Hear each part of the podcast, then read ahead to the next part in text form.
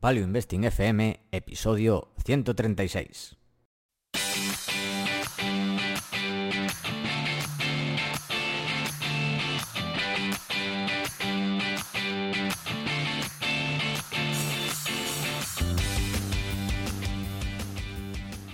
Hola, soy Paco Lodeiro. Bienvenido a Value Investing FM, el podcast semanal en el que te ayudaremos a sacarle partido a ese dinero que tanto cuesta ganar y ahorrar. ¿Cómo? A través del método inversión más seguro, sensato y rentable, el Value Investing. Te recuerdo que si quieres sacar partido de tus ahorros y no sabes cómo empezar, tienes a tu disposición mi curso gratuito de introducción a la inversión en bolsa en la web www.academiainversión.com. Y yo soy Adrián Godás, colaborador de Academia de Inversión, fundador de Hacia el Danubio, rey de Godás Academy y emperador de Godás Research. Si te interesa la inversión en minas, este es tu sitio. Te animo a hacer el curso gratuito en godasresearch.com. Y esta semana tenemos nuestro consultorio bursátil, que además este es enorme. Sí, tenemos nueve páginas. Sí, pero antes, nuestros warnings.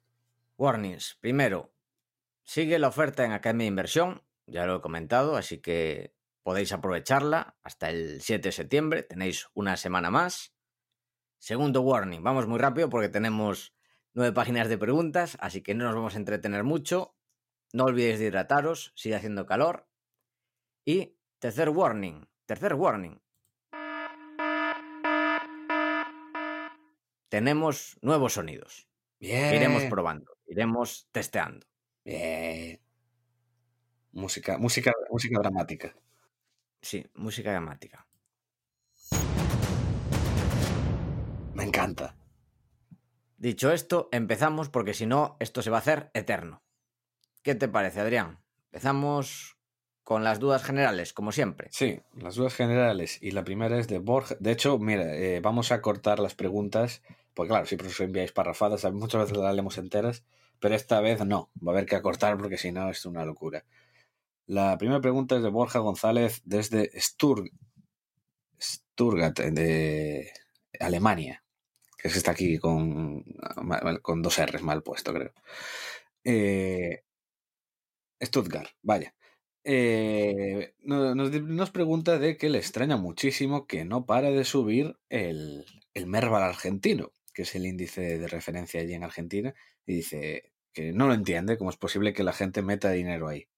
A ver, lo que suele pasar, sobre todo en países como Argentina, que son amantes de imprimir dinero, es que si bien no vas a ganar dinero, o mucha gente no gana dinero, o muy poco, lo que pasa es que estos fondos, o sea, mejor, estos índices o estas empresas lo que hacen es protegerte de lo peor que hay en Argentina, que es la inflación.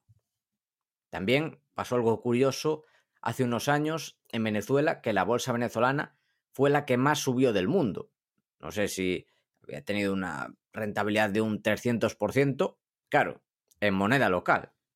Y ahí es donde está la trampa, que la moneda local cada vez vale menos. Venezuela ese año había sido exagerado y los inversores argentinos, pues supongo que ya saben lo que pasa, que, bueno, vuelve el peronismo y que va a volver la inflación, que sí, que las empresas mm, les va a ir mal, sí, pero por lo menos van a poder mantener más o menos el poder adquisitivo. Si lo tienes en el banco, pues es la ruina total, es como perder tu dinero. Así que yo creo que ese debe ser el motivo. ¿Qué opinas, Adrián? Totalmente. Bueno, esta es una sugerencia, la siguiente, de José Hernández Sánchez, que nos escribe desde Albacete y comenta la posibilidad de que hagamos un programa sobre ideas de emprendimiento para poder aumentar los ingresos e invertir con más capital. ¿Qué te parece, Adrián? A mí me ha parecido una buena idea y por eso la he incluido aquí. Sí. Lo apuntamos. Buena idea. Tenemos que traer a alguien que haya hecho muchas cosas. Sí. Venga, pues queda apuntada. Incluso puede ser programas temáticos sobre formas de ganar dinero. Igual puede ser algunos más centrados en una carrera profesional, consejos para carreras profesionales, otros de emprendimiento por internet, otros de pues un emprendimiento más clásico. Bueno, si hay ideas interesantes y hay gente que nos puede contar cómo hace para ganar más dinero, pues quizás pueda tener sentido también. Siguiente, de Santiago López, que nos pregunta cómo puede ver las tesis de inversión de los grandes inversionistas. Adrián, podemos comentar aquí lo que está saliendo, lo que va a salir, bueno, en un par de semanas, aunque ya está en lanzamiento preoficial. Está el análisis de inversión, ¿no? El lanzamiento, análisis de inversión, una nueva web, un nuevo lugar creado por dos conocidos y buenos amigos nuestros, como son eh, Martí y Albert, que va a ser una especie de Seeking Alpha español. Sí, una mezcla entre Seeking Alpha y Value Investors Club, digamos, intentando coger la parte buena de cada uno de ellos. Y bueno, la idea es que tengas análisis de calidad en español y también hay una sección trimestral que lo que hace es recoger las cartas de los principales inversores profesionales. O sea que también lo vas a tener, de hecho ya lo tienes del, trimestre pasado, de análisis de inversión, que la web es análisisdeinversión.com. Siguiente, Adrián, haces tú el resumen. Este es de, bueno, hablé con él un rato, aproveché, nos mandamos unos correos, unos emails de Ciaran Murphy desde Galway, Irlanda. Vaya. Cada vez nos escriben desde mejores sitios. Y es que nos pregunta, así, rollo para resumir, nos cuenta un poco su historia, de cómo tiene 25 años, que está sacando el CFA y que quiere dedicarse un poco a, pues eso, meterse en el tema de la inversión, a nivel trabajo, trabajar de lo que es, allí llaman el, en el mundillo, Equity Research Analyst.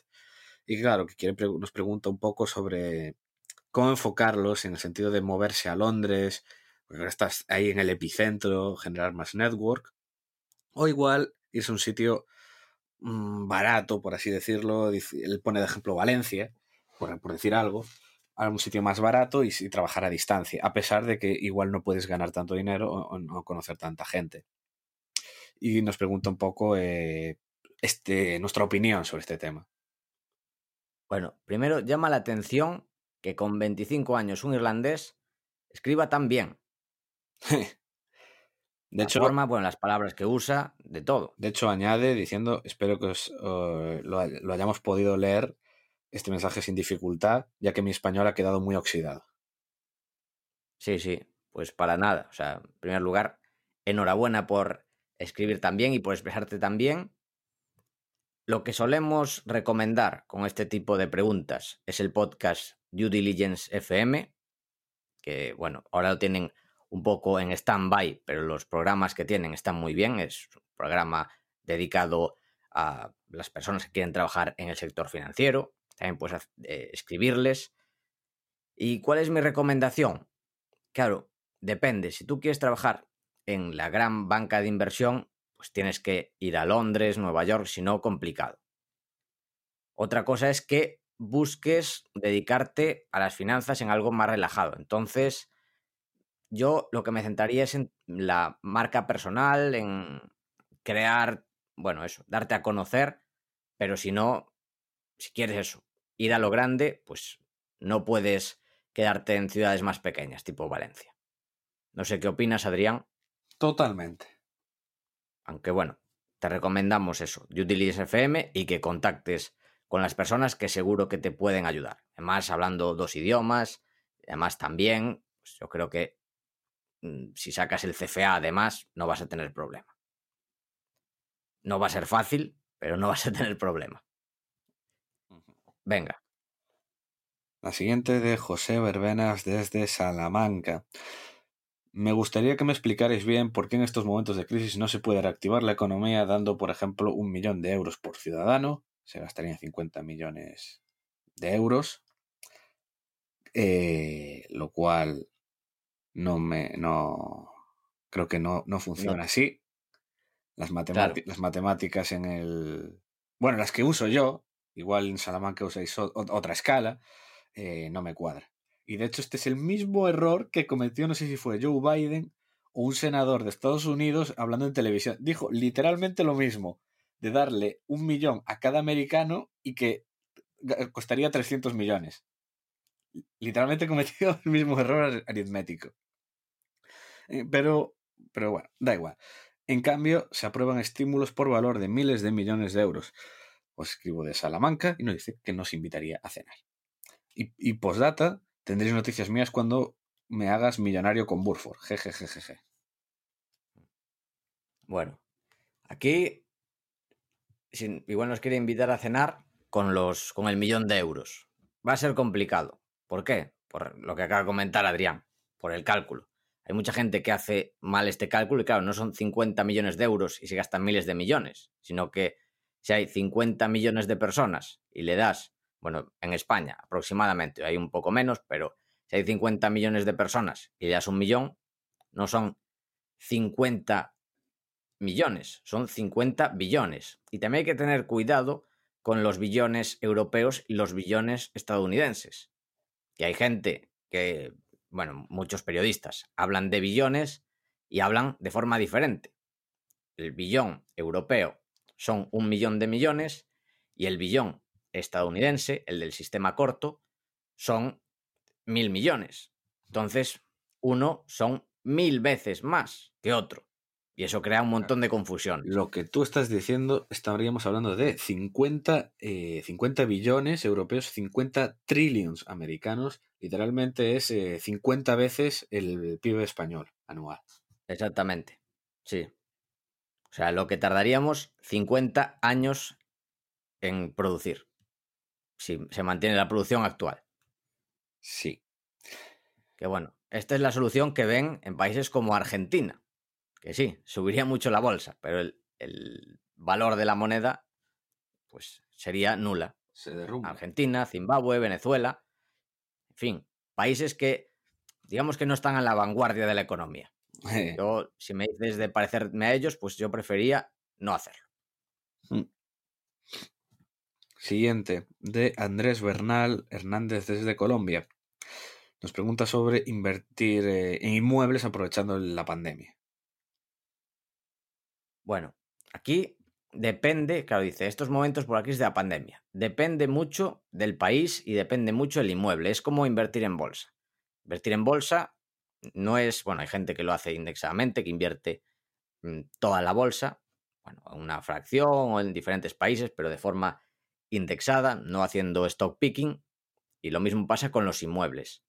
Que bueno, esto podemos también enlazarla con una pregunta de Xavier López Aviol, que la tenemos ahí delante, pero bueno, nos escribe, bueno, que es de Barcelona y nos escribe desde Milán, que está estudiando allí un máster y también pregunta sobre Store, la rate americana, y también sobre rates en general. Store, bueno, Sergio Falla en Twitter hizo un hilo muy interesante sobre ella y los rates también son formas de invertir en inmuebles que serían como las socimis en España.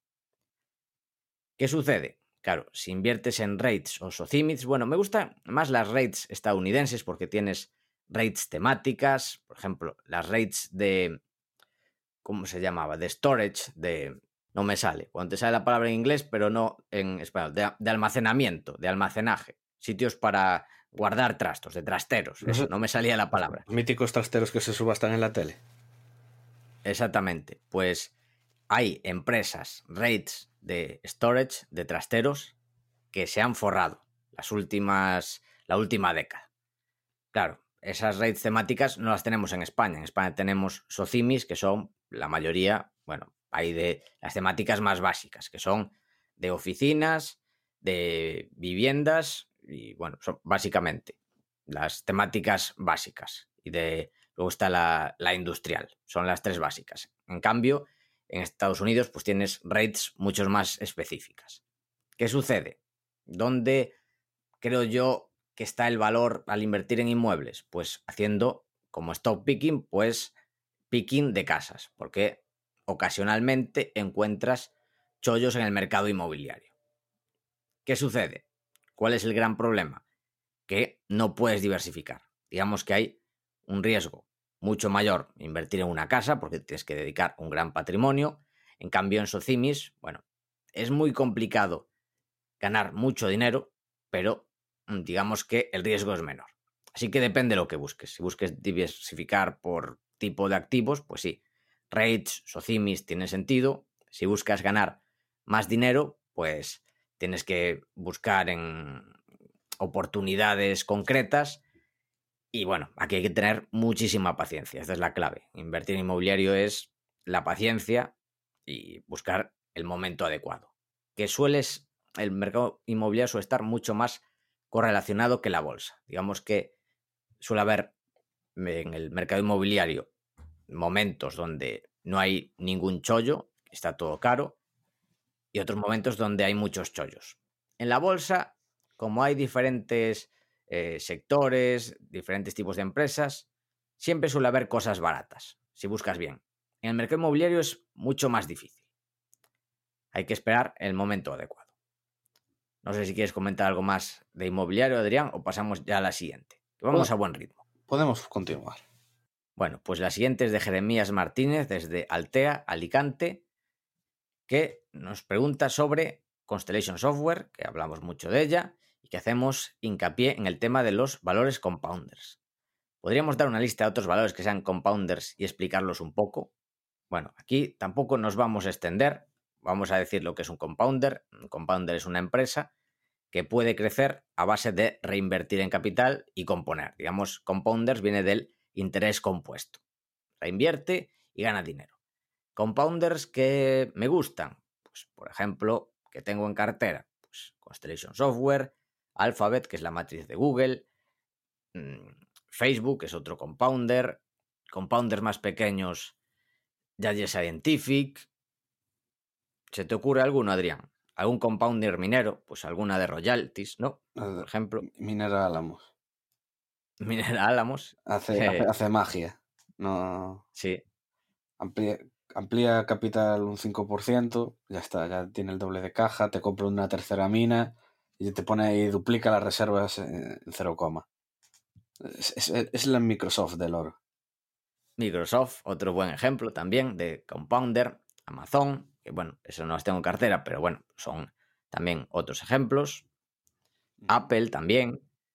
Bueno, pues son ejemplos de compounders y seguramente que hay muchísimos más en mercados más pequeños, en empresas más pequeñas. Así que bueno, estos son los ejemplos. La siguiente, dirigida especialmente a Paco, de Nabil Karaki. ¿Por qué dices que habrá un crash este año parecido al de marzo? A ver, Nabil, yo creo que si vemos cómo ha ido la economía o cómo está yendo la economía y cómo está yendo la bolsa, los mercados, todas las medidas que están tomando de imprimir dinero, no sé, yo noto una... Eh, ¿Cómo se dice en Star Wars? Una no sé qué en la fuerza. Una perturbación. Eso, una perturbación en la fuerza. Y no me siento especialmente cómodo con las valoraciones que hay hoy en día. Es imposible predecir lo que va a pasar, pero yo hablando con gente, además, otra gente, también inversores, pues Mm, vemos que está todo muy forzado, muy forzado, gracias a que se imprime mucho, que está entrando mucho inversor retail que nunca ha invertido en su vida. O sea, es algo parecido a lo que pasaba en la burbuja.com, que en el año 97, 98, pues la gente estaba entrando muchísimo en bolsa y forrándose muy rápido. Y eso atrae a otra gente que quiere forrarse muy rápido. Que y esto pues no es sostenible que hagas un split de la acción y la acción se ponga a subir. Claro. O sea, gente que no tiene ni idea, pues está metiendo muchísimo dinero y eso está popularizando muchísimo con apps como Robinhood. Y eso, pues, es una señal de alerta. Así que yo creo que es muy probable. O sea, yo tampoco juego a posicionarme sí o no. Lo que estoy siendo es mucho más prudente. Y bueno, yo encantado que haya caídas para aprovecharlas, como las últimas. Por mí, encantado que caiga todo, porque no me tengo pensado retirar a corto plazo y a mí me gusta comprar barato. Y bueno, esperemos que haya otro crash, que la economía se recupere, pero que las acciones sean baratas. Siguiente, bueno, la de esta ya está respondida, la de invertir en rates. Y la siguiente, la lees tú, Adrián, de invertir en maquinaria. Sí. Eh, de David. Que David nos dice, bueno, que muchas gracias y que ahora que están las materias primas en buen precio, con lo que las mineras están manejando márgenes superiores, ¿crees que invertirán en mejor maquinaria? Digo esto pensando en Caterpillar o otros auxiliares. ¿Pueden ser las grandes siguientes beneficiadas? A esto yo te voy a decir, bueno, eh, invertir en maquinaria, pues al final las industriales es un mundo, o sea, cada empresa es totalmente distinta y una maquinaria distinta. Lo que es la maquinaria específica de minas, pues no va a depender tanto de la de que ganen más o menos, sino el sino el, en agregado si demandan más máquinas o no. Porque, y eso es lo que de verdad genera la inflación de, de costes en, las, en, las, minas. Suele ser eso, suele ser cuando todas las minas se ponen a producir, se abren más minas y la, claro, hace falta más mano de obra, más mineros, más ingenieros, los salarios de los ingenieros se disparan, hace falta más maquinaria, los productores como este, o sea, los fabricantes, pues también suben los precios. Pero ahora mismo mm, no lo veo. Y en cualquier modo, o sea, aunque se ponga así, eh, tampoco se van a forrar excesivamente. Los quienes pueden ganar más dinero en situaciones como esta ahora mismo, pues igual, por ejemplo, los que hacen los taladros para explorar. Porque como el oro está así de alto, cualquier idiota va a levantar 200 mil dólares en Toronto, comprar un taladro, bueno, rentar un taladro y ponerse a explorar cualquier lugar. E, e, eso sí que puede pasar. La siguiente. Bueno, es de David también. No sé si es otro David o es, o es el mismo. Supongo que será el mismo, sí. Vale. También la leo yo.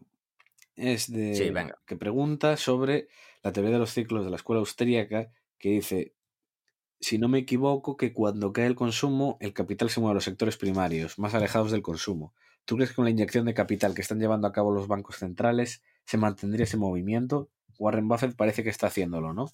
Gas, oro, etc. ¿Qué opinas, Adrián? A ver, eh, la teoría del ciclo es que una cosa es, claro, lo, cuando cae el consumo porque se ahorra más, y entonces se vuelve como una estructura productiva más alargada y más, más robusta, y otra cosa es totalmente lo que dices aquí de imprimir dinero. Y entonces lo que estás haciendo es aumentar el crédito y no cae el consumo, pero sí se alarga la estructura. Y eso acaba siendo insostenible y se bajan, acaban bajando los rendimientos de, de en general de estos sectores. Y a ver, eh, puede pasar, o sea, pero creo que no lo estás entendiendo exactamente bien. O sea, lo que eso, de hecho, es, eso es negativo, que se vaya ese dinero ahí, es porque se estaría yendo dinero ahí artificialmente, porque estarían volviendo rentables proyectos que realmente no lo son. Y eso luego acaba, eso provoca distorsiones y es lo que genera luego eh, colapsos y crisis generalizadas. Claro, aquí el problema son las consecuencias de segundo orden, cosas que a corto plazo pueden parecer, bueno, es digamos que ¿cómo diríamos? Como si cuando estás de resaca sigues bebiendo para no estar de resaca. Al final vas a tener una resaca que sea el doble o el triple. Pues digamos que es lo que sucede. Estás metiendo dinero en proyectos que son poco rentables. ¿Por qué? Pues porque te están ofreciendo dinero al 0,1%. O el banco, pues ahora están financiando hipotecas al 2%. Y si los bancos centrales no estuvieran tan manipulados, no estuvieran dirigidos desde arriba, pues no tiene sentido que el dinero fluya con ese coste. Entonces, sí, a corto plazo, muy bien, vas aguantando la economía, pero a más largo plazo, pues, al final lo que te hace es más daño de lo que te soluciona. Pero bueno, digamos que así funcionamos con el cortoplacismo. Y bueno, esto va a tener en mi opinión, con, pues, consecuencias negativas. Negativas porque estamos distorsionando toda la economía. Estamos de acuerdo, ¿no, Adrián? Más o menos. Sí. La siguiente de José María Cova Jiménez. Nos pregunta dónde encontrar información sobre empresas y cómo informarse sobre ellas. Bueno, la principal fuente de información yo creo que es la web de la empresa. Ahí tienes, bueno, vas a aprender lo que hace la empresa, cómo se vende a ellos mismos, tienes los informes que también los tienes en la web de la empresa. Luego yo uso fuentes de información, bueno, ya lo comento aquí, Guru Focus, fuentes de información profesional, porque bueno, es mucho más fácil bajarte un archivo y tener todos los números de los últimos años para hacer cálculos por arriba, pero después está otra información muy valiosa que es entender el negocio, entender partes como por ejemplo por qué los clientes compran los productos de esa empresa y por qué no. Claro, eso es complicado verlo, bueno, los números es imposible.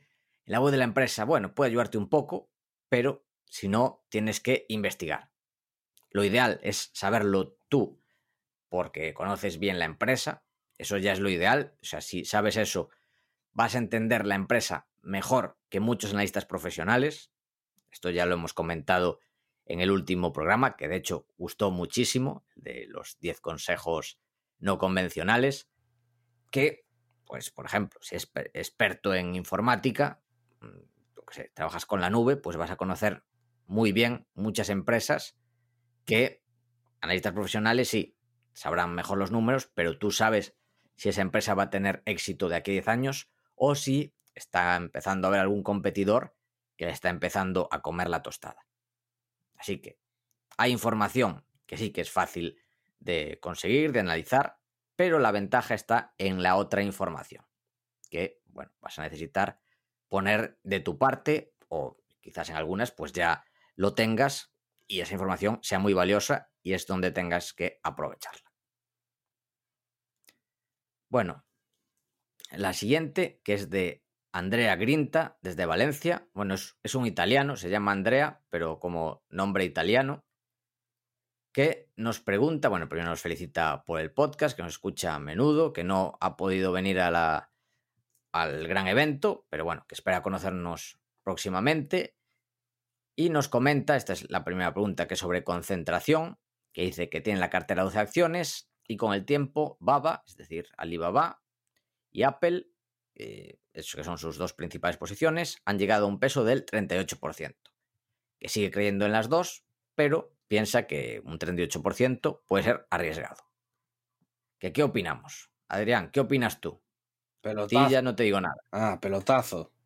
A ver, yo creo que hay que tener las dos cosas. Yo, por ejemplo, ahora tengo unas 30 acciones, pero entre las cinco primeras tengo el 50% de la cartera más o menos históricamente siempre me he movido entre 20 y 25 acciones y siempre las cinco primeras he tenido entre el 45 y 55% de la cartera. Es decir, tengo por un lado diversificación, pero en empresas donde yo tengo más convicción, me gusta poder concentrar más. 38% en dos posiciones. Pues mm, para mí para un inversor particular no me parece excesivo.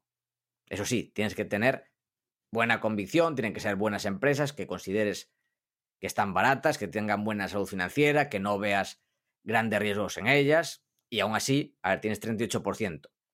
Si te equivocases, pues no quedarías cao. Va a sufrir tu cartera si te equivocas en una de ellas, pero no, mm, o sea, no, no vas a morir, no te vas a arruinar. El caso de Apple, yo sí que la veo carilla. Alibaba, no puedo opinar, pero la veo carilla. Yo fui accionista de Apple, de hecho, llegó a ser casi mi primera posición. Estaba empatada casi con Constellation Software en mi primera posición hace cuatro años, cuando cotizaba por debajo de 100 o en el entorno de 100, y claro, ahora ya está en 500. Muy exigente, muy exigente, me parece la valoración. Que puede seguir subiendo, sí, pero parece muy exigente. ¿Y tú, Adrián? Te parece poco, ¿no? Sí, no, no, estás bien. Hay que, concentrar y hacer las cosas. Luego que te salga bien con esas dos, pues ya no lo sé, porque tampoco las conozco. Pero que hay que concentrar, sí. Te escuchas el último podcast, porque todo el mundo, a todo el mundo le encantaba mi, mi comentario. Venga, otra de Andrea Grinta, que pregunta que en el podcast muchas veces hablamos de un parámetro clave para saber si una empresa es barata o menos, que es el Enterprise Value Free Cash Flow. Lo que no entiendo es cómo, una vez calculado este valor, se aplica para ver si esta empresa es barata o no.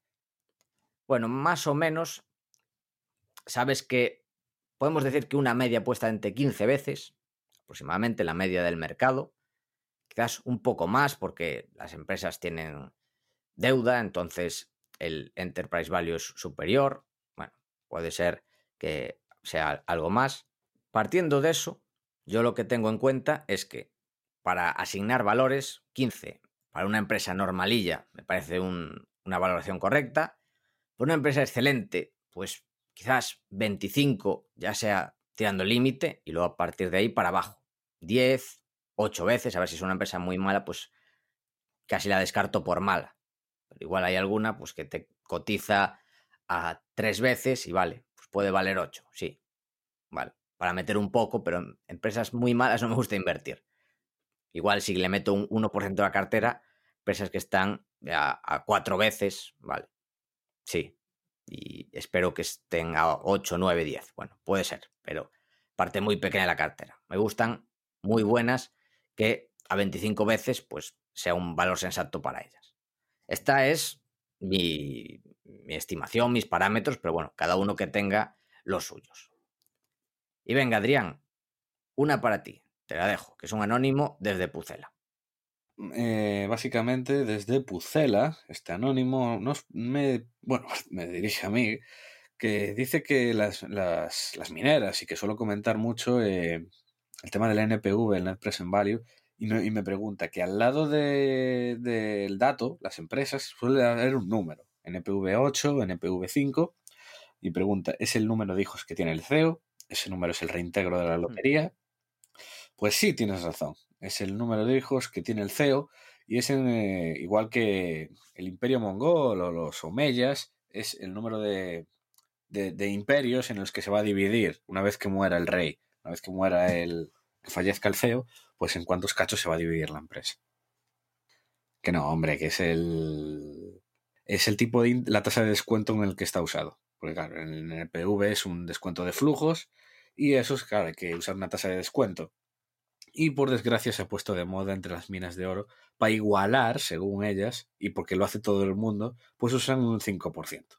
Lo cual es absolutamente ridículo. Yo creo que como mínimo deberían usar un 8 o un 10. Pero hay que inflar los números, es lo que hay. Claro, es que pasar del NPV 5 al 8 es que es una, una barbaridad el, el resultado, el cambio en el resultado que puede haber ahí. Y bueno, de hecho lo hay. Totalmente. O sea, los que te venden NPV5 ya hay que tener cuidado con ellos. Hmm. A ver, es, que es lo habitual. De hecho, lo ideal es que te lo digan, en plan, que te lo den calculado para distintos tipos de, de descuento. Eso es lo mejor, eso es lo que muestra más seriedad. Luego, la siguiente pregunta también relaciona con que dice que cuando presenta los estudios, que qué cotización de la materia prima se suele utilizar. O sea, y y cómo se, más bien cómo se llega a esa cifra. Pero dice si se llama Aramis Fuster para conocer la cotización de una materia prima en el futuro. Yo no sé quién es Aramis Fuster. Entiendo. Vale, te lo comento yo. Es que tú vives en otro mundo. Vives en el mundo de que empezó en el año 2000, aproximadamente. Sí, acabo, de buscar y no lo sé. No, no sé quién es. Sí. Es Aramis Fuster y es como. ¿Sabes quién es Rappel? No. Tampoco, es un, un ¿cómo se llama? Un vidente, una vidente. La pitonisa Lola.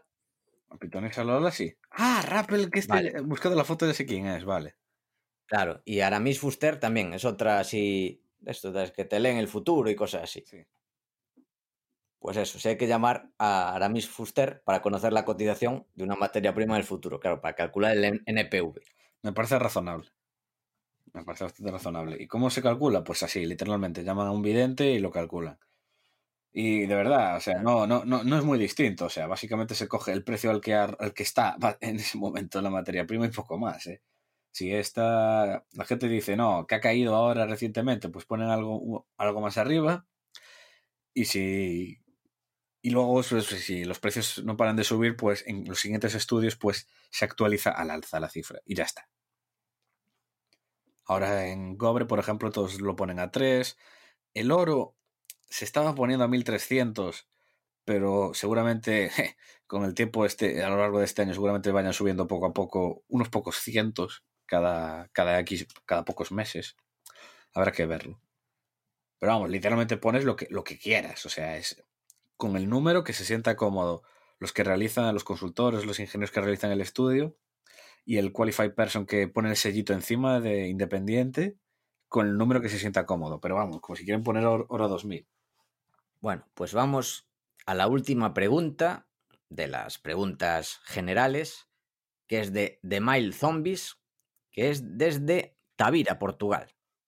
O sea, tenemos preguntas internacionales otra vez. Esta es una pregunta que viene del último podcast de los 10 consejos no convencionales, que habla que hemos puesto ejemplo de inversión para gente especializada en informática, juegos, ingeniería, etc. ¿Qué consejos para inversión nos darías a los pilotos de aerolínea? Con lo mal que va la aviación hoy en día, el COVID no se me ocurre en dónde podría aplicar mi competencia. Y bueno, otra pregunta más. ¿Qué opináis de las aerolíneas hoy en día? ¿Alguna que destaque de las demás? Bueno, esta pregunta es muy interesante porque el, el sector de la aviación parece que es un sector horrible, pero tiene partes muy buenas.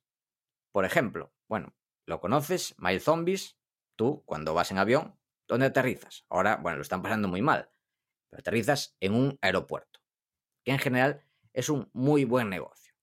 Además, ¿qué llevas? Pues bueno, vas en un avión que es un duopolio, con, a día de hoy, de Boeing y Airbus, que digamos que si no son empresas excepcionales, bueno, tampoco están tan mal. Ahora están pasando, sí, muy mal, pero en general no están tan mal. ¿Qué hay mejor que, digamos, las, las OEMs, es decir, las asembladoras o las que hacen los aviones? Pues las empresas de piezas de avión. Si vas a Transdime y ves eh, su gráfico, la rentabilidad que ha tenido, pues ha sido extraordinaria. O sea, ya tenemos, o Heiko también, ya tenemos empresas extraordinarias en un sector que tú controlas muy bien.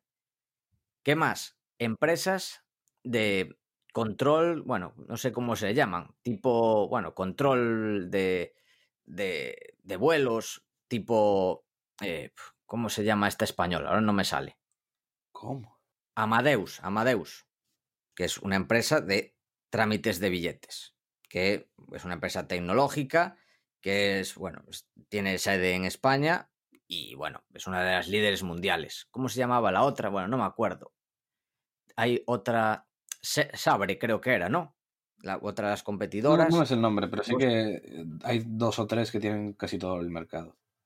Luego está la China, que seguramente la analizará, bueno, la tengo analizada por Martí en Academia de Inversión, y es posible que la analice en análisis de inversión que tampoco recuerdo cómo se llamaba. Ah, sí, Travel Sky, ¿no? Travel Sky Technologies, que son empresas también del sector.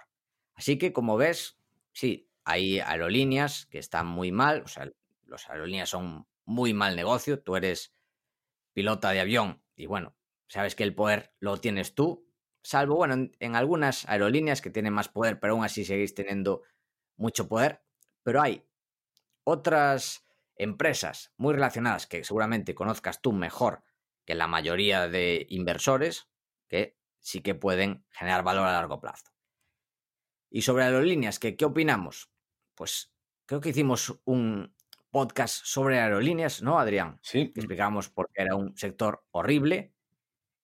¿Y qué aerolíneas, alguna que destaque? Pues a mí las que más me gustan, seguramente si eres piloto de avión será de las que menos te guste, que es Ryanair, pero como accionista, para mí es de las mejores.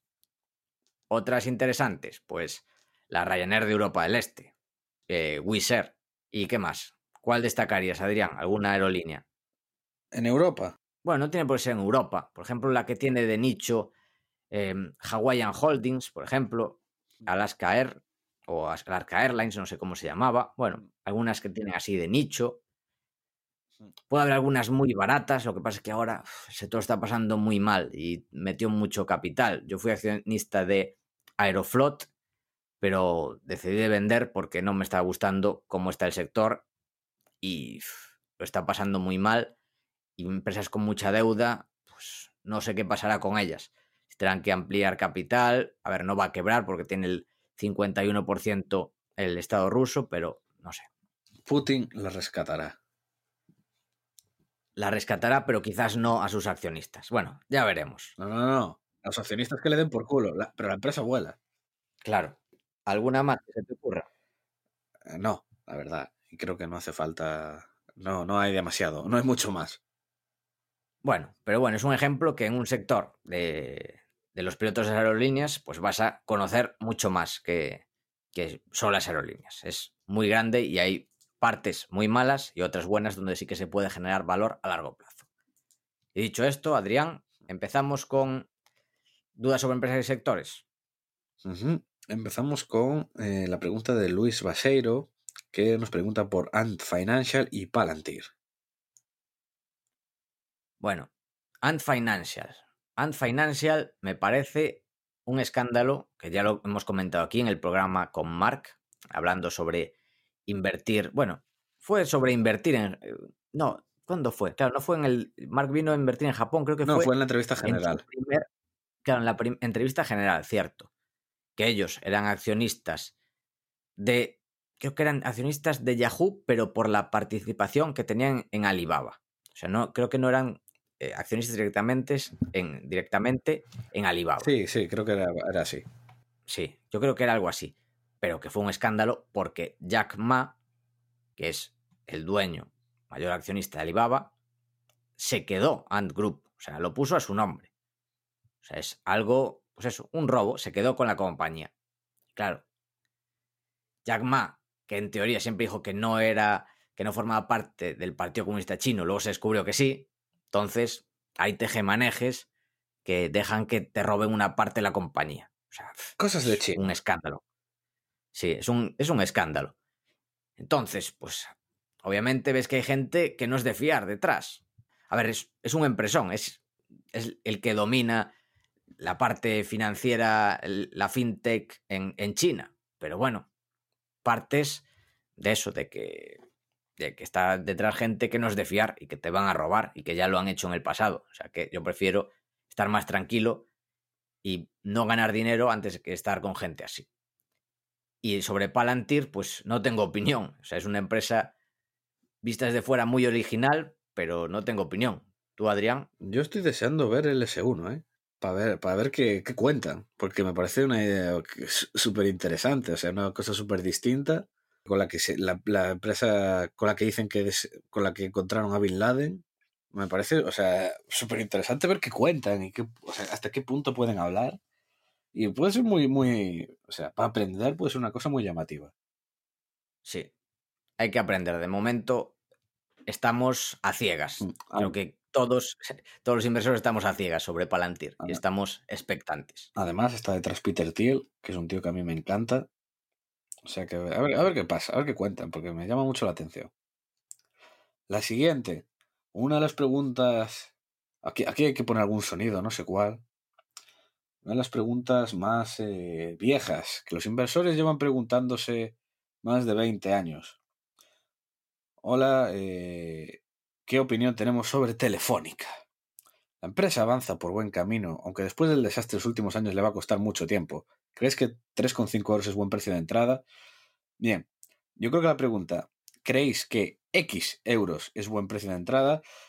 Eh, es una pregunta que llevan haciéndose más de 10 años todos los inversores de Telefónica, porque que cada vez el precio es más bajo.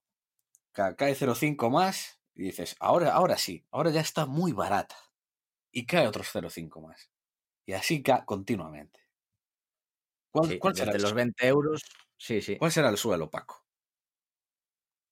El suelo. A ver, no sé cuál es el suelo. Es cierto que Telefónica tiene activos muy buenos, pero es una empresa que si miras la deuda, bueno, ha ido bajando, pero sigue metiendo, metiendo miedo. ¿Qué más vemos de Telefónica? Pues que competitivamente está en una situación muy complicada. Es el, digamos, se posiciona con precio alto, pero la gente pues no le gusta pagar precio alto. Si te ofrecen en Pepefon, como es mi caso, yo ahora estoy en Pepefon, pues algo que es lo mismo, no necesito más, por una fracción del precio de Telefónica. Así que, pff, no sé, yo lo veo muy complicado Telefónica, que lo está pasando mal y que lo va a seguir pasando mal. No, 3,5 euros, bueno, pues no lo sé. Y además, aparte, cómo está gestionada, los costes, la estructura de costes es horrible de la compañía. No lo sé. Yo, no, para mí nada. No, no la quiero. yo no entiendo por qué la gente está tan obsesionada con mirar esta empresa a pesar de que está dirigida como si fuera una empresa de, de- de funcionarios. De verdad que no lo entiendo. ¿Por qué está la gente tan obsesionada con, con, con ella? O sea, con los negocios que hay por todo el mundo, ¿para qué quieres perder el tiempo mirando esa mierda? No lo entiendo. A ver, yo creo porque es. mm, digamos, tienes también el anclaje. ¿Ves? Cuando hay una empresa que es muy conocida, que cotizaba 20 y ahora cotiza 3,5 y que te da esta, bueno, la imagen, digamos, que tiene la gente Telefónica es que es una empresa muy segura, te imaginas un edificio fuerte, potente, a todo el mundo usando Telefónica, que ahora cada vez la usan menos gente en España, y bueno, te da esa impresión, esa impresión desde fuera, luego la analizas y ves que pues es un gigante con pies de barro y se va hundiendo poco a poco. Así que Miguel, bueno, no sé si dijimos el nombre, es de Miguel Berbegal, a nosotros nos convence. Hay que decir que a Carlos Eizpurúa, de Iceberg de Valor, sí que le convence, que tiene una posición pequeña en Telefónica. Considera que sus activos valen más que la compañía y que además ha ido reduciendo deuda. Bueno, a mí no me gusta. Además es un ejemplo de empresas que son trampas de valor si analizamos el CAPEX, porque de vez en cuando, claro, ves que tiene flujo de caja operativo muy, muy grande, muy abundante, pero tienen que meter de vez en cuando CAPEX a saco para adaptarse a las nuevas tecnologías, para no quedarse fuera de mercado, para estar en el, ¿cómo se llama este? 5G o una cosa de esta. Eso, para estar en el 5G, en el 6G, 7G y cada vez tiene que meter una millonada. Y bueno, esto es bastante ruinoso para los accionistas. Así que, y bueno, lo que dijo Payete, dice, si te cuento mis frases para Telefónica, te hinchas a comprar. Y él no compra. Te, te pones morado a comprar acciones si te cuento el plan. Y él no compra, que es lo mejor. Obviamente. eh, Que pide un préstamo y que se compre la compañía 3,5. Que aquí lo que tendría sentido para Telefónica es que viniese un private equity y la comprase. Ahí cambiaría mucho la cosa. Claro, y le metiera caña y cambiara todo. Claro, o sea, que la limpiase de arriba abajo. Hmm. Ahí sí que tiene más valor para mí. Sí, es que la historia, Pero- la historia de los activos tiene sentido, pero solo tiene sentido si de verdad alguien los va a monetizar o les va a sacar, es un private equity que se pone a limpiar la empresa, mm, puede vender una, vende algunos edificios y así ya demuestra del valor que hay ahí, pero claro, no es así. La directiva pasa, va, por mucho que me digan de que hace no sé qué, intenta por el buen camino, a ver, es que peor no puede ser. O sea, literalmente leyendo un libro el de, el de Capital Account, el libro de, de Marathon, literalmente pone de, pone de ejemplo de mal CEO europeo a Villalonga. Y habla de él en el libro de Villalonga, el CEO de Telefónica, que se dedica a hacer gilipolleces. O sea, es tremendo. O sea, literalmente gestionarlo mejor que Villalonga y. ¿Cómo se llama? Em, Alerta. abierta. Mejor que esos dos, lo hace cualquiera. Con estarse quietos, sin hacer nada, yo lo harías mejor. O sea, que tiene que meter a Mariano Rajoy, de presidente de Telefónica, de CEO de Telefónica. Buah, Esté ahí espectacular.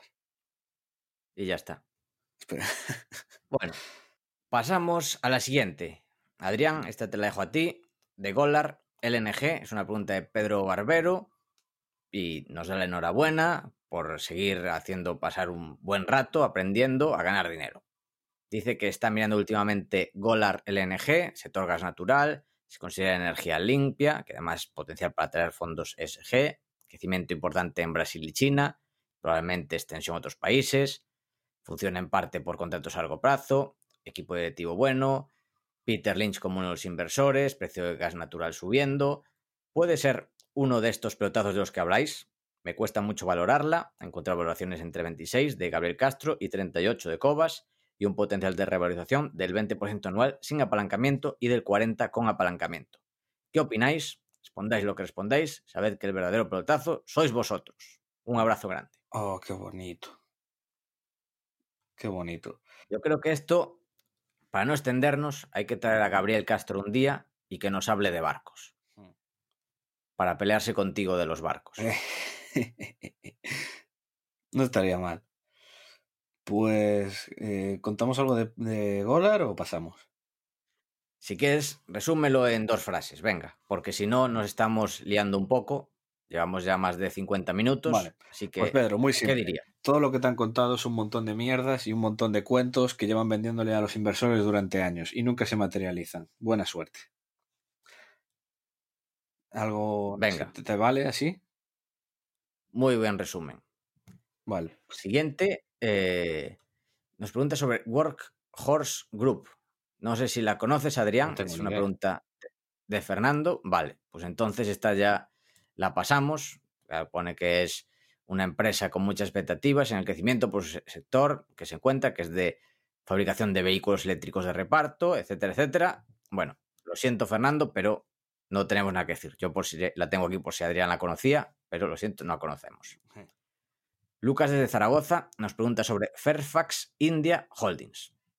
Nos comenta que primero agradecer el servicio que damos a la comunidad inversora y nos propone que hablemos de compounders y holdings de inversión. Bueno, compounders ya hemos respondido a la, a la pregunta. Bueno, otro compounder que se nos ocurre ya que lo comentas es Fairfax o Berkshire Hathaway, también dos buenos ejemplos de compounders que no comentamos antes. Y dice que tiene interés en Fairfax Indian Holdings, entendiendo que los precios actuales y con la dinámica de crecimiento que se espera para la India en las próximas décadas, puede ser una inversión muy interesante. ¿La has mirado, tío, eh, Adrián? Yo la miré bastante. La miré bastante en su momento, pero hace como más de un año que no. O más, más de un año, posiblemente, igual dos, que no la veo. Y tenía buena pinta, pero el problema es el mismo que ya tú me habías dicho, Paco, y es que cobran bastante. Sin hacer, sin, sin, sin hacer nada, simplemente por comisiones y tal, se llevan bastante dinero. Y hay bastante gente quemada con, con la acción, con la empresa, por, por ese tema. Y, de hecho la, la, empresa, que está, es lo que estaba mirando ahora, está a 7,5, eh, está un eh, 30 y pico por ciento por debajo de donde estaba la empresa en, cuando la sacaron, que fue 2015, o sea, en 5 años se han hecho menos 30, y claro, no ha habido ahí demasiada generación de valor y mientras tanto cobrando más de un 2% de comisión anual. Claro, eso ha, cabreado bastante gente.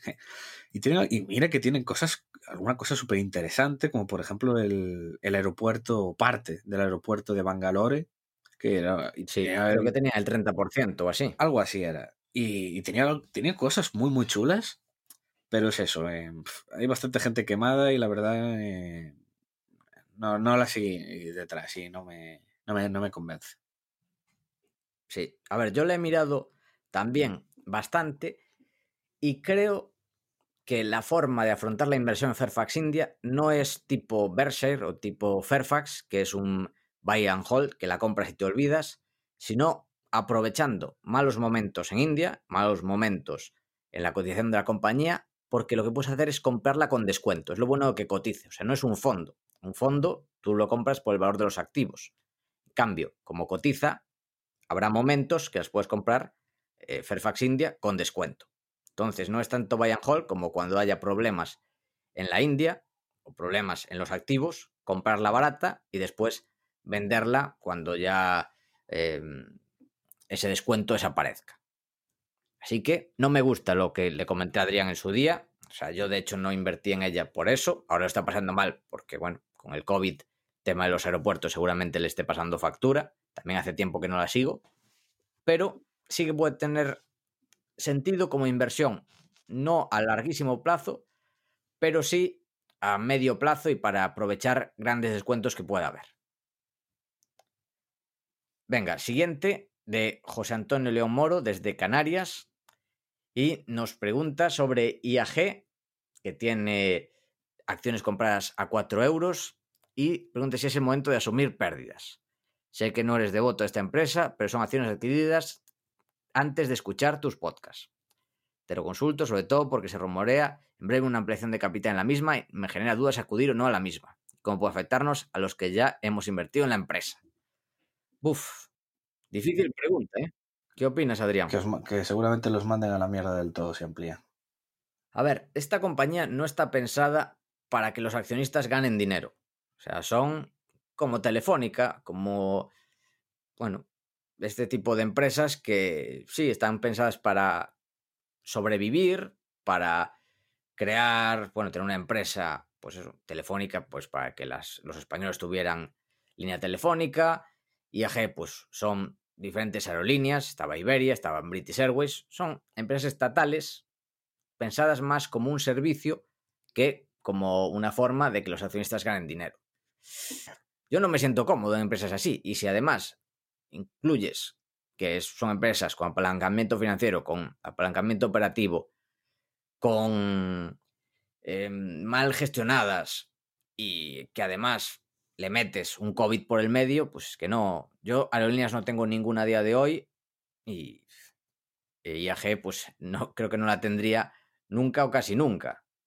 Así que, no sé.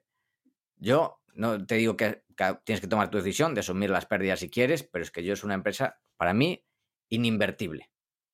Casi ininvertible. Bueno, todo puede tener un precio y una situación, pero a día de hoy, no. Ininvertible. IAG para mí no tienes ningún precio. Bueno, el, valor de los aviones. Sí, el valor de los aviones, pero. Porque es que, a ver, es lo que tú dices, igual que el valor de los activos de Telefónica. Ese valor, si esperas tiempo, va a desaparecer. Ya se encarga la empresa de destruir valor. Entonces, pero es que destruyen valor, complicado, complicado. Venga, siguiente, Adrián, a ver si la conoces, es de Diego Toaria desde Barcelona, es sobre Datadog, que usa sus productos a diario desde hace años y son buenísimos y parece que la industria de, del software no para de crecer. Además, acaban de presentar novedades y bueno, todo esto. ¿La conoces? No.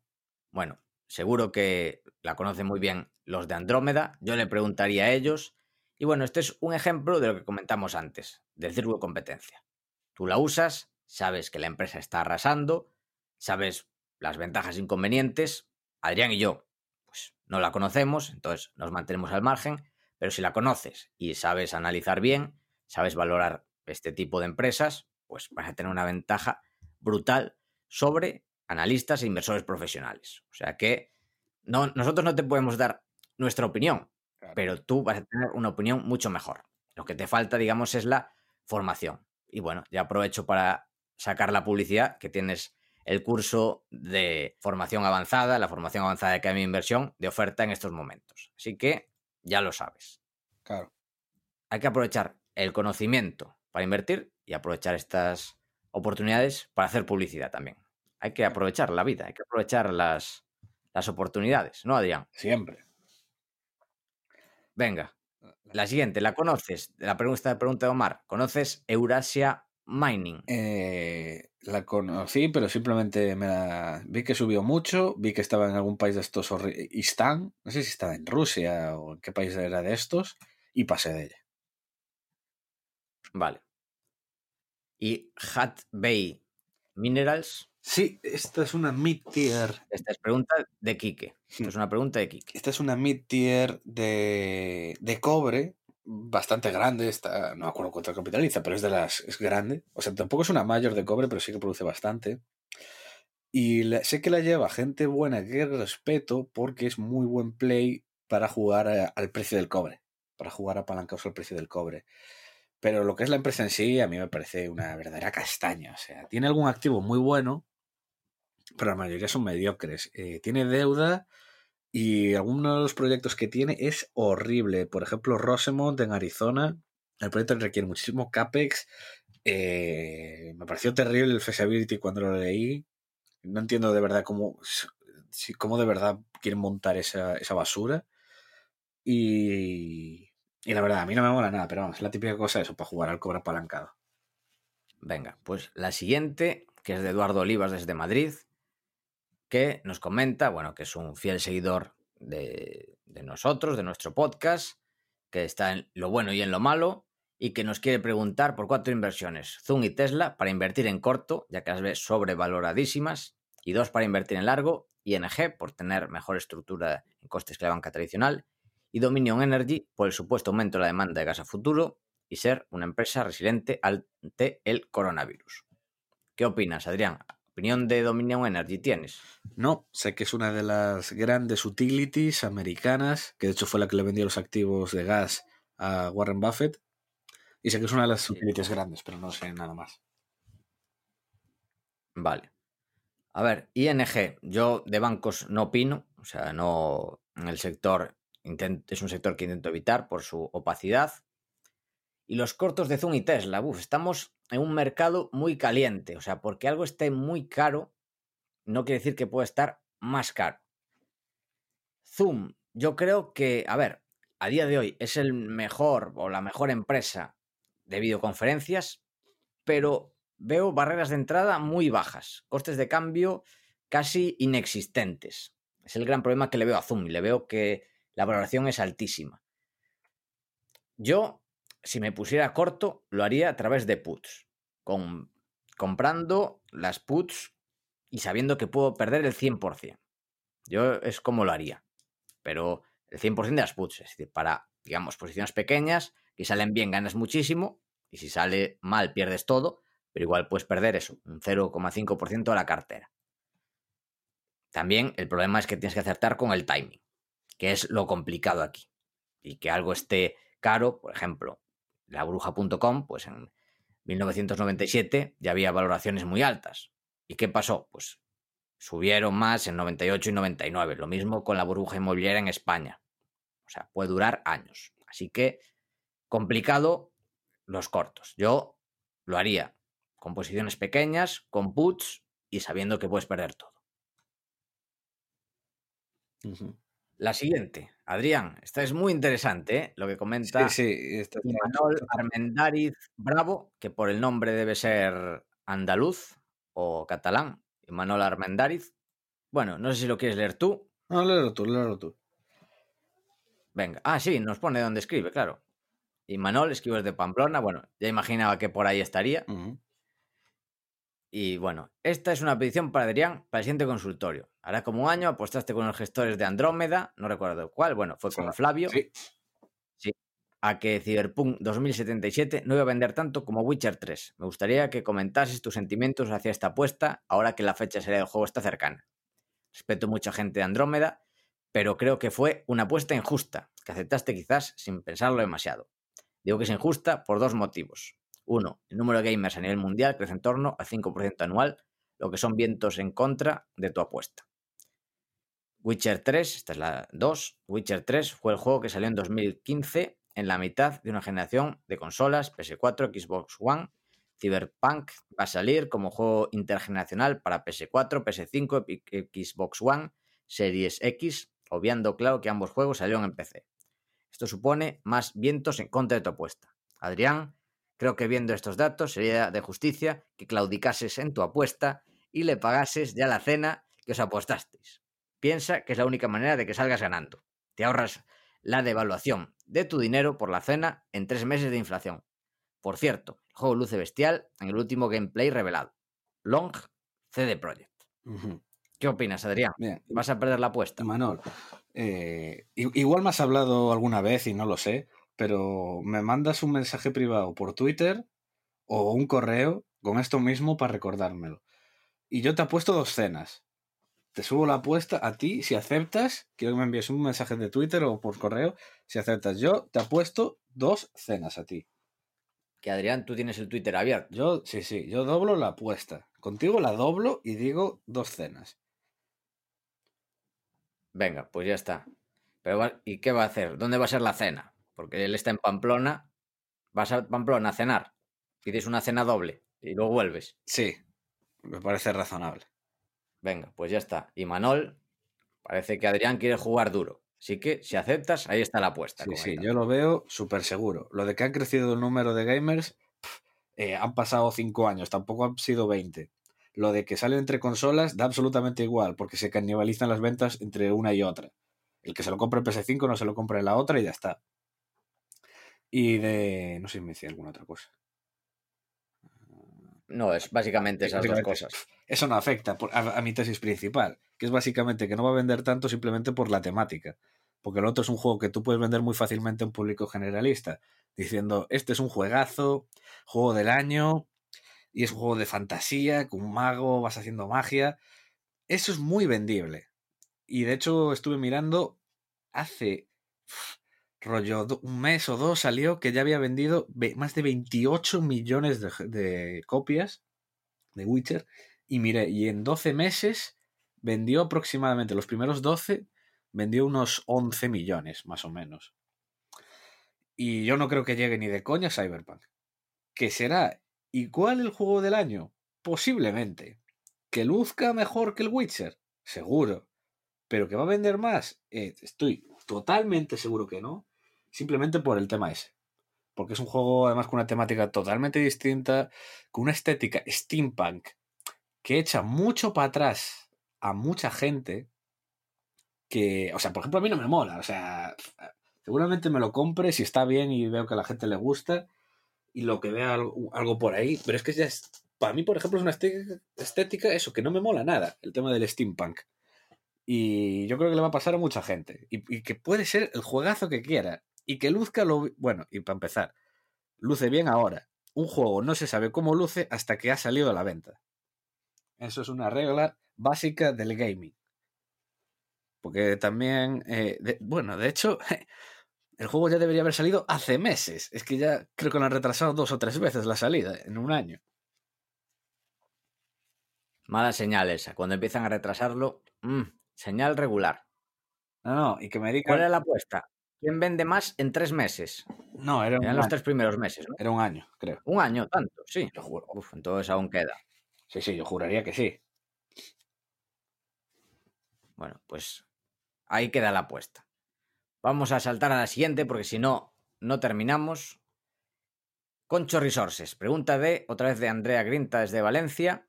Dice que hace un mes hizo un análisis y compró Concho Resources, que le parece una empresa con mucho potencial en una situación en la que estamos. ¿Qué, qué nos parece? Es decir, ¿qué te parece? Hmm. Pues una cosa de sale americano, una basura. Vale. Buen resumen. Alex, desde Barcelona, pregunta sobre A2 Milk. La pregunta es, ¿qué nos parece A2 Milk? En su web indican que cotizan en Australia y Nueva Zelanda, pero las veo en Frankfurt. Porque hay empresas que cotizan en Frankfurt y no lo indican en su web. ¿Qué pasa si compras esas acciones? Bueno, no pasa nada, lo que pasa es que van a ser menos líquidas, o sea que esa es la única diferencia. ¿Y qué opinamos de A2 Milk? Bueno, yo la descubrí hace un año que la estuve investigando. Intenté, de hecho, que un amigo la probase, un amigo que le sienta fatal, bueno, Cato, que le mandamos desde aquí un abrazo. Intenté que la probase, que, porque bueno, si toma leche, pues le sienta fatal. No puede tomar nada de lácteos porque si no se pone muy chungo. Claro, no sé qué arriesgar a la experimentación. Pero claro, si lo descubre, sería... Es cierto, yo estaba ahí y dije, no puede ser, Cato, no puede ser. No entiendo cómo no se la juega. Es que si la prueba y le sienta bien, me parecería un producto increíble para estas personas que le sientan mal de verdad la leche. Pero nada, no quiso experimentar y no sé. Si hay alguien que le siente muy mala leche, que experimente y que nos mande los resultados y nos comente. Nos ayudará con nuestro análisis. Pero bueno, de momento yo no, no tengo opinión. O sea, me parece una animalada. De hecho, fue la empresa. Tiene un, un vídeo en Value School, en el canal de YouTube de Value School, muy bueno. Fue la empresa, creo que fue la que más subió los últimos años. No sé si fue los últimos 10 años. O sea, una animalada de negocio. Y nada, pues esto es lo que hace a 2000.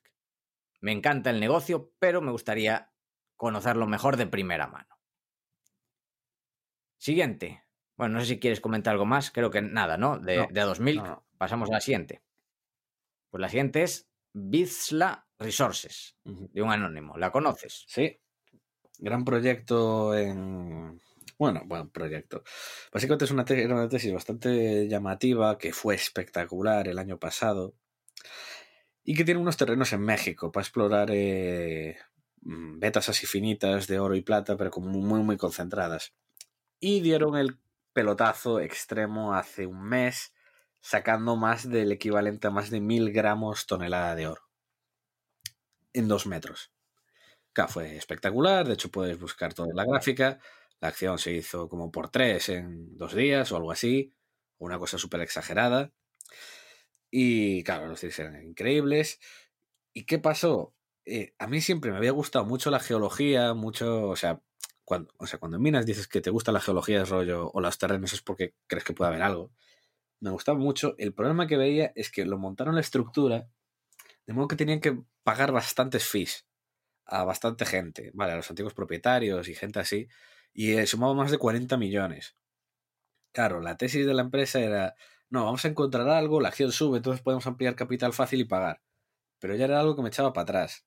Luego, el management, super pamper. O sea, estos tíos, que es lo que menos me gusta, el marketing que han hecho ha sido exagerado, pagándolo a, to- a todas las newsletters y todos los pampers de Canadá todos hablando de ella. Eh, un marketing terrible, o sea, a lo, loco. Eh, ¿Cómo era? También otro caso donde se dieron los propios directivos acciones regaladas. O sea, rollo. con solo sacar la empresa ya se habían hecho un tembagger, todos los directivos. Y, cosas, y cosas así. Y buf. mm, tenía así cosas que no me gustaban nada. A pesar de que me gustaban mucho los terrenos y que seguro que dije, seguro que encuentran algo bueno. Y así ha sido. Veremos cómo termina. Bueno, pues para terminar, cuatro preguntas, bueno, un comentario, mejor dicho, y tres preguntas sobre Adriatic, que se está convirtiendo en la nueva Rock Rose. Que nos preguntaban antes, siempre por Rock Rose, varias preguntas en cada consultorio, ahora viene Adriatic. Que vamos a decir que no vamos a responder en cada consultorio si sigue habiendo valor, cada mes. O sea, no lo vamos a hacer. Si queréis, pues tenéis los análisis en Godard Research. Sí. Pero es que tampoco vamos a monopolizar con una empresa los consultorios. Y por Vamos a hacerlo esta vez, pero ya avisamos. Sí. Y por favor, dejad de preguntarme sobre lo de comprar en Londres, Australia. Da absolutamente igual, es la misma acción, es el mismo todo, da igual. Por favor, dejad de preguntármelo. Porque incluso llegó a haber un caso de una persona que le respondí mal por Twitter por esto. Porque acabé hasta las narices la cantidad de gente que me lo preguntaba. De verdad, no es tan difícil buscarlo por tu cuenta y aprender este tipo de cosas básicas que puedes googlear. Por favor, preguntas bonitas. Venga. Primero, voy a leer este comentario sobre un all-in en Adriatic. Esto es un comentario, no es una pregunta. Dice, me he sentido tremendamente identificado con el último consejo. Bueno, se refiere al último podcast con los 10 consejos no convencionales sobre inversión y finanzas. Cuando el miedo se respiraba en el ambiente, por los finales de marzo o principios de abril, me metí toda la artillería en Adriatic, a un precio medio de 1. Ahora mismo, que he más que doblado, estoy muy contento. No he vendido ni una acción, aunque he tenido tentaciones, puesto que con las ganancias podría liquidar por completo mi hipoteca. O sea, este tío juega duro. Jue- Juega duro, ¿eh? Sí, sí. Las expectativas hasta el primer trimestre de 2021 no pueden ser mejores y me mantengo firme sujetando las acciones de Adriatic como si fuera mi vida. Solo dar las gracias por haberme enseñado el camino del value investing. Bien hecho. Yo me pondré en modo cura a decirte, querido anónimo, de que estate tranquilo, no vendas nada, no caigas en la tentación, porque el camino está lleno de tentaciones. El diablo, el diablo del quality y de los dividenders intentará llevarte al lado, al lado del mal. Pero tú tienes que resistir y mantener esas Adriatic. Ya no para pagar tu, liquidar tu hipoteca, sino meterte una hipoteca todavía más grande y comprarte un un palacio. Muy bien. Que es algo que tuviste la tentación de hacer, hacer un all-in. Y yo te dije, estás loco. Estuve a nada, estuve a nada y tampoco me arrepiento de nada porque, claro, no, habría vendido el oro y el oro que, que ha ido súper bien. Claro. No, a ver, al final te fue todo bien. Eh, Daba igual. Sí, Toda la cartera pero, pero sí, arrasando. pero sí Pero bueno, sí. sí, a ver, porque se haga la idea de la gente ahora. Yo andaré ahora pf, 40, más 40 y pico year to date, más o menos. 40 y largos.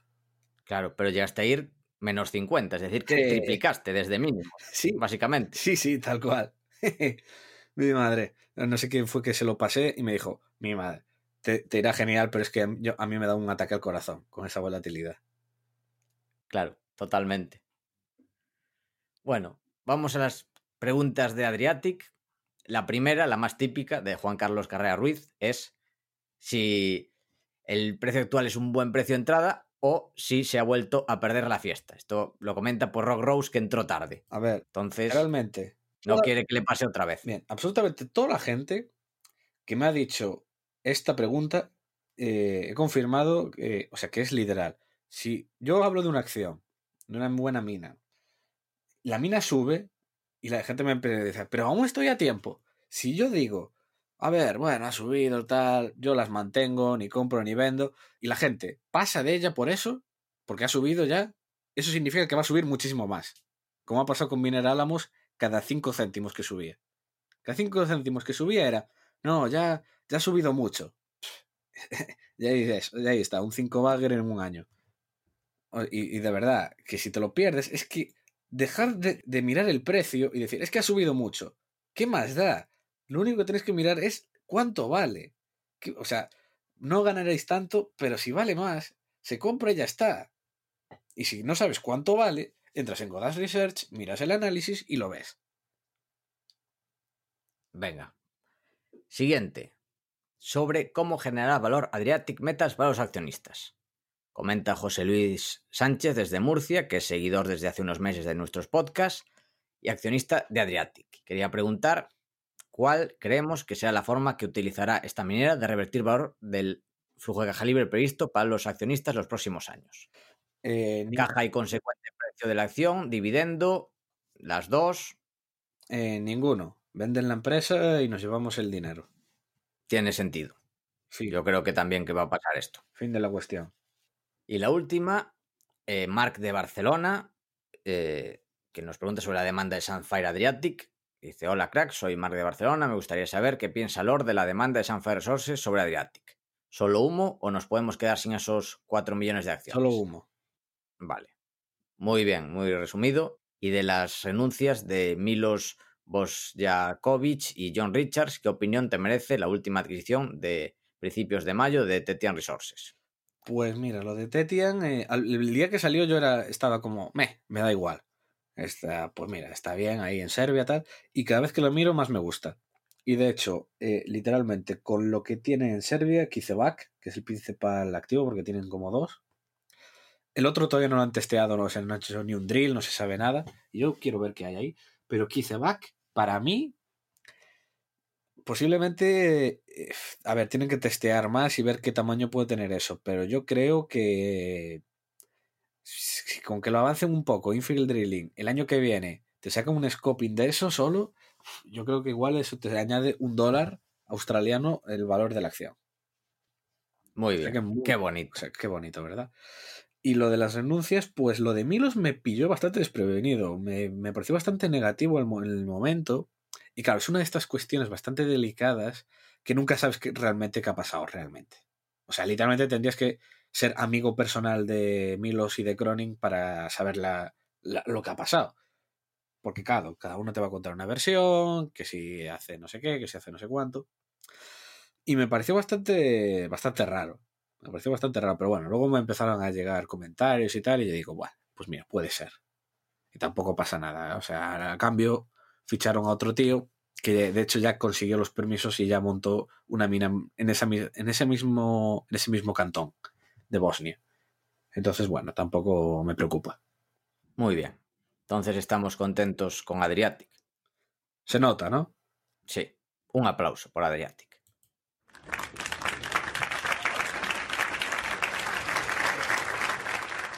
Maravilloso. Qué poco estamos utilizando estos, estas cosas, ¿eh, Adrián? Hay que, Hay que ir. Claro, es que yo si tuviera los botoncitos delante, yo lo estaría usando continuamente, ¿eh?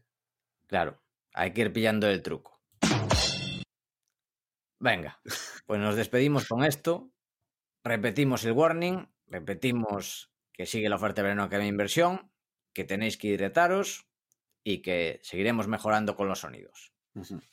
Bueno, una hora, más de hora y veinte. Al final le hemos dado caña. Un aplauso también para los que seguís ahí, después de hora y veinte.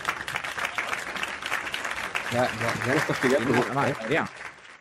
Sí, sí. Claro, ahora que me fijo, sí, pero es que si no, no le es complicado, hay que acostumbrarse. Sí. Bueno, ¿algo más que añadir, Adrián? No cintuad. Pues esto ha sido todo hasta la semana que viene. Esperamos que te haya gustado el programa y queremos darte las gracias por estar ahí. También te agradeceríamos mucho que nos des tus 5 estrellas en Apple Podcasts, tu me gusta en iBox, tu like en YouTube, que le des al corazoncito en Spotify, ya que ayudarás a que este podcast siga existiendo y siga creciendo. Desde aquí, Paco y yo nos despedimos. Que el valor te acompañe.